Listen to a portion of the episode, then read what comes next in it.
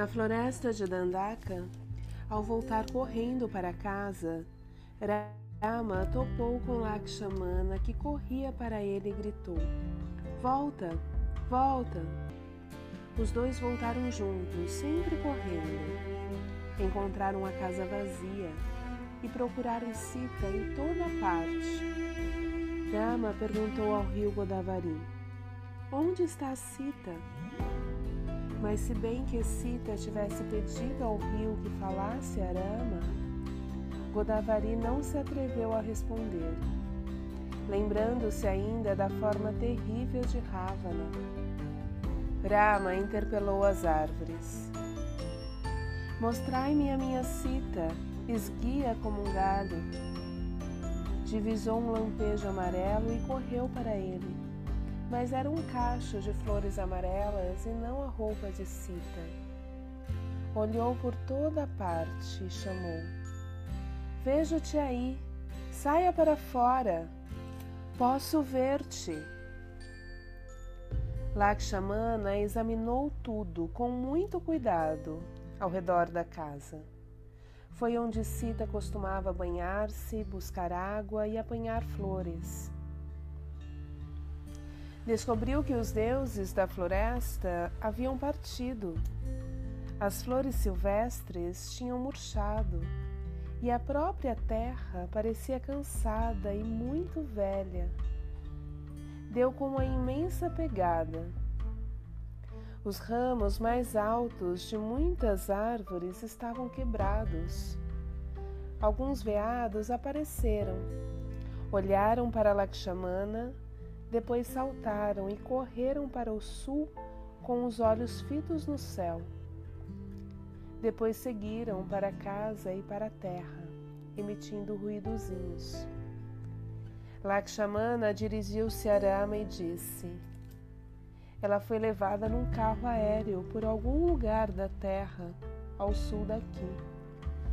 Lakshmana reuniu os pertences deles pegou as armas e deixou o resto. E então conduziu Rama para o sul.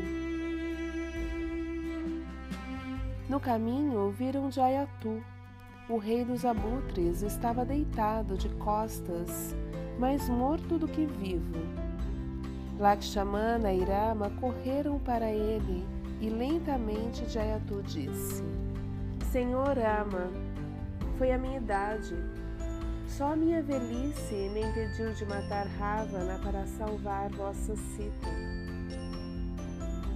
A verdade evidente, disse Rama, é que não há fim para a minha má sorte. Deste a tua vida por mim, e apesar disso, minha própria vida me foi tirada, e eles a mataram. Ela está viva, Sita vive. Jayatu tossiu. Mas só as duras penas Ravana passou por mim, apesar de toda a sua força e das suas armas e do seu carro aéreo. O sangue escorreu do bico de Jayatu e ele morreu.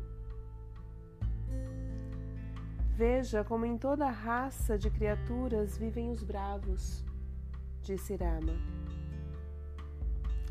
Rama e Lakshmana realizaram as exéquias de Dayatu Queimaram-lhe o corpo e Lakshmana distribuiu o alimento para os pássaros de Dandaka, nacos de carne dos burros mortos. Para Rama, o fogo que queimou Jayatu estava frio. Rama e Lakshmana seguiram para o sul e viram que toda a felicidade, toda a vida havia sido tirada da terra pelo qual passavam. Era o solo que ficava debaixo dos caminhos aéreos usados pelos rakshasas, quando eles se locomoviam entre Lanka e a guarnição que existe ao norte, em Dandaka. Os rakshasas tinham-na arruinado ao voar sobre ela. Não havia veados, somente cachorros que se tinham selvajado não encontraram outros sinais de Sita nem de Ravana até chegarem, afinal, ao limite meridional da floresta de Dandaka. Cruzaram um rio escuro que fluía e viram um lago e uma montanha próxima coberta de verde. Aquele era o lago Pampa. No mesmo lugar vivera um eremita chamado Matanga. De uma feita, quando estava cansado demais para procurar água, Matanga fizera erguer-se da terra as águas de todos os oceanos. O seu toque tirou o sal das águas, e ele, depois de fazer um lago de água doce, viveu à sua margem com uma velha chamada Savari. Matanga morrera no ano em que Rama foi exilado. Sua virtude, porém, subsistira e as águas do Lago Pampa mantiveram a região verde e bela. Savari continuou morando por ali. Rama e Lakshmana caminharam à beira do lago e viram-lhe a casa da clareira de uma floresta de árvores de coral. Velhíssima, toda vestida de branco, com longos cabelos cor de cinza, Savari, que emagrecera muito, e diminuíra com a idade, estava sentada à beira de uma pira funerária recém-preparada. Levantou-se para dar boas-vindas aos recém-chegados. Irama e Lakshmana sentaram-se ao lado dela. Rama disse: Sou Rama. Estás bem? Usas pouca comida e pouca raiva? Sou Savari ela sorriu.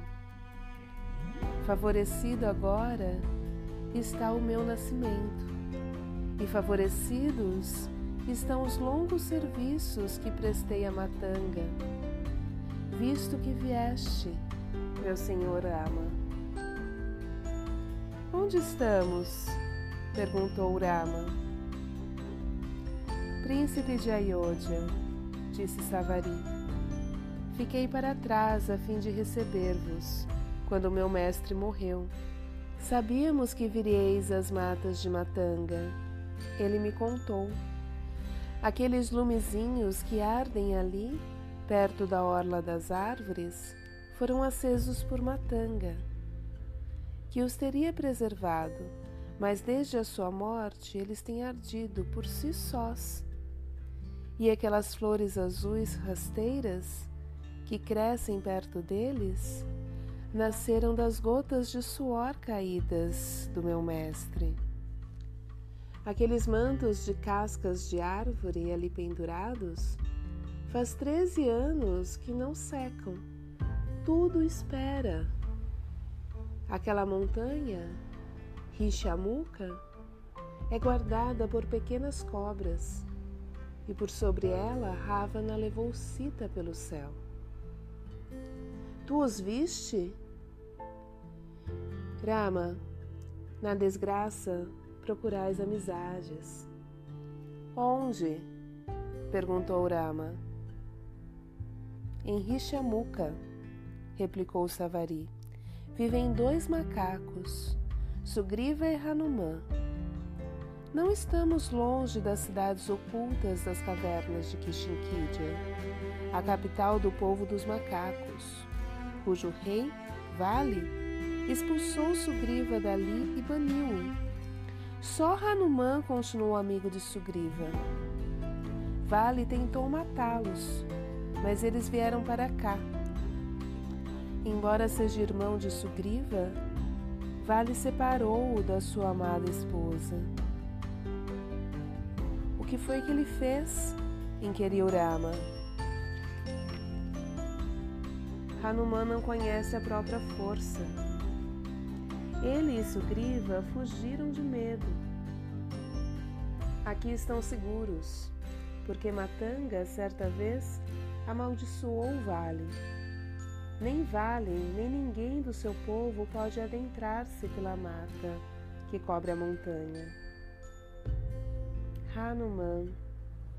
Rama lançou vista para a montanha quem é esse macaco, Hanuman? Um macaco branco? Savari riu-se. Ninguém consegue igualá-lo. É o único amigo leal de Sugriva. É corajoso e bom. é filho do vento. Que queres ouvir a respeito dele? Um amigo? Disse Rama. Conte-me tudo. Nesse caso, voltou Savari, vou contar-vos a melhor história que conheço. Ouve, Rama. O Monte Meru está no centro da superfície da Terra. Ninguém sabe onde. Sobre Meru aparece o Sol para viajar à vossa volta. A brilhante luz do Sol transformou o solo da montanha em ouro. Toda a montanha é ouro sólido. Mas porque a luz solar modificou o chão de maneira tão gradual, nenhuma planta se prejudicou, e do ouro ali ainda nascem e crescem ervas e árvores. Pássaros e animais vivem ali como numa montanha comum, e ali há água. O Senhor Brahma desce ao nosso mundo da terra quando lhe apraz uma vez descansou sobre o Monte Meru. Derramou uma lágrima dos seus olhos e no lugar e no momento em que ela tocou o solo de ouro, nasceu o primeiro macaco. Brahma deu-lhe o nome de Riksharaja e demorou-se sobre o Meru para fazer-lhe companhia. Riksharaja brincava na montanha, passeava por ali Explorava-a durante o dia e comia todas as frutas que desejava. E ao anoitecer, todos os dias, voltava para junto do seu avô dos mundos e colocava algumas flores aos pés de Brahma.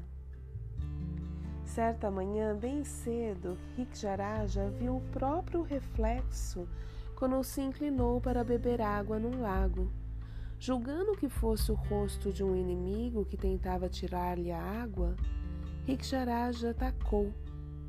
Caiu no lago e foi até o fundo e não viu ninguém. Quando o macaco voltou à praia, tinha se transformado em fêmea. Era uma macaca tão linda que, estando ela na encosta do Meru, tanto Indra quanto Surya, o sol, a viram e se apaixonaram por ela. Na mesma manhã, primeiro Indra e depois Surya a possuíram. Os filhos dos deuses nasceram depressa. A macaquinha teve dois bebês cor de ouro. E naquela tarde lavou-os no lago. Eles borrifaram-na toda de água. E quando se estavam asseados, Rigjaraja descobriu que era macho outra vez. Rigjaraja levou os filhos a Brahma. O filho de Indra deram o nome de Vale e a seu irmão mais moço de Sugriva. Brahma deu a Vale a cidade de Kishinkindja. Brahma fez outros macacos e povoou as matas, dando-lhes a amizade do povo dos ursos. Vale tornou-se rei dos macacos. E Indra deu ao filho uma grinalda de vitória feita de pequeninas flores de lótus de ouro.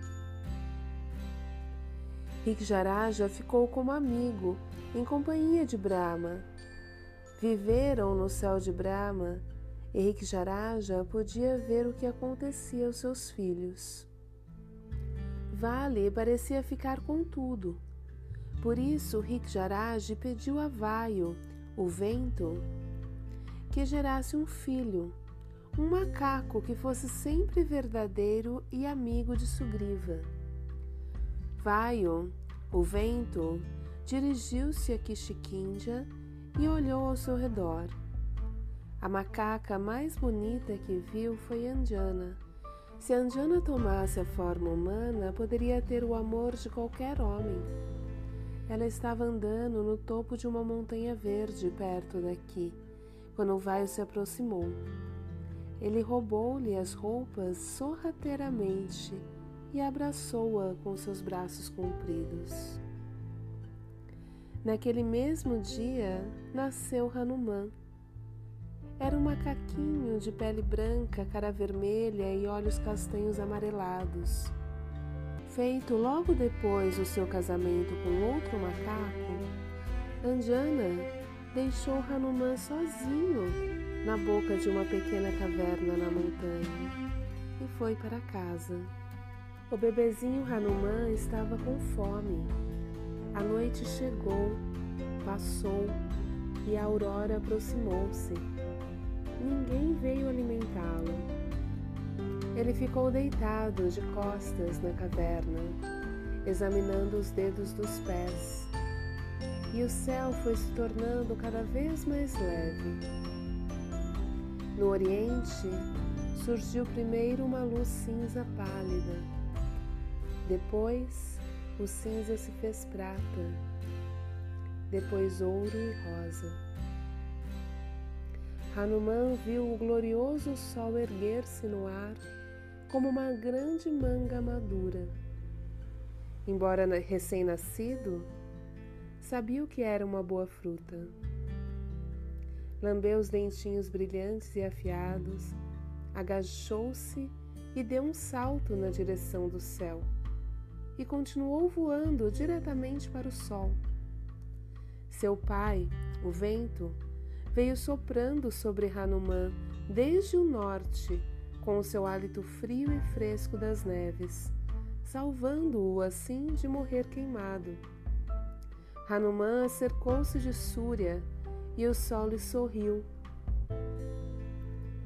Hanuman retribuiu o sorriso. O fogo da luz do dia estava queimando tudo em derredor do carro do sol e as chamas aspiravam o ar e puxavam Hanuman para o crepitante fogo branco. Ali, Hanuman deu um salto mortal e foi cair incólume dentro do fogo do sol. Era o momento de um eclipse solar. A cabeça imortal e desincorporada do Asura Ragu avançou para engolir o sol vivo. Chegou perto e escancarou a bocara preta. Hanuman saltou e rodopiou na corrente do ar ascendente do sol. Estava tentando sair do fogo e lutando contra as correntes de ar e chamas. Finalmente saiu singrando o espaço e, sem querer, enfiou o pé bem no olho de Ragu. Ragu foi ter com Indra. Outro Ragu está comendo o sol. Tem certeza? perguntou Indra. Ele me atingiu o olho. Mais encrencas, disse Indra. Montou no seu grande elefante branco Aravaitá, que usava colgaduras de fantasia e tinha a pele toda pintada de folhas e flores. Ragu ia mostrando o caminho. Desta feita, Raduman deu uma boa espiada nele Ragu era apenas uma cabeça redonda. Parecia uma manga maior do que o sol. Hanuman saltou sobre ele e mordeu-lhe as orelhas. Para com isso! gritou Indra. Hanuman virou-se e viu Aravaitá, a maior de todas as frutas. Hanuman atacou Aravatá e Indra. Investiu contra eles, movimentando os braços e balançando as pernas inteiramente fora de controle. Aravaitá afastou-se para o lado e Indra empurrou Hanuman com a parte chata do seu relâmpago. Hanuman caiu sobre a terra, quebrou a mandíbula ao bater com ela numa pedra à entrada da sua própria caverna. Vaio, o senhor dos ventos, viu o que aconteceu e ficou muito bravo. Encaminhou-se para o seu filho Hanuman. Levou-o para dentro da cavernazinha e quedou-se a acalentá-lo.